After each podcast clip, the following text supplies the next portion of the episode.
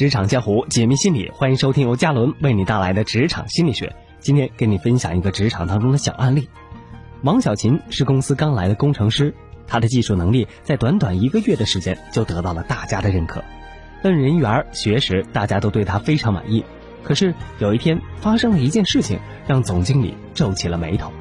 原来为改善办公环境，公司特地买回一些花卉和盆景，每个办公室放置了五盆。一个偶然的机会，总经理到技术部的时候，意外的发现技术部的办公室只有三盆花，另外的两盆哪去了？问了好几个人之后，总经理听说最为名贵的两盆花被王小琴搬回了自己家。事发之后，总经理没有说话，但是在心里却对王小琴的人品产生了质疑。如果说贪图一时的小利益，并没有影响王小琴的工作，那么不久后的一件事情，让王小琴在遗憾当中惭愧地离开了公司。公司总经理一直为公司居高不下的电话费头疼。有一天，他查了话费清单之后，总经理认定有职员经常利用公司的电话打私话。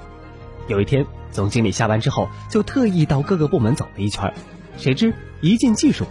就发现王小琴在用公司的电话往家里打长途，面对总经理锐利的目光，王小琴委屈地说：“这次是很偶然的，没想到今天就被您撞见了。”王小琴第一次公话私聊的时间不超过三分钟，后来她发现也没有人对自己的这种不当行为提出过反对意见。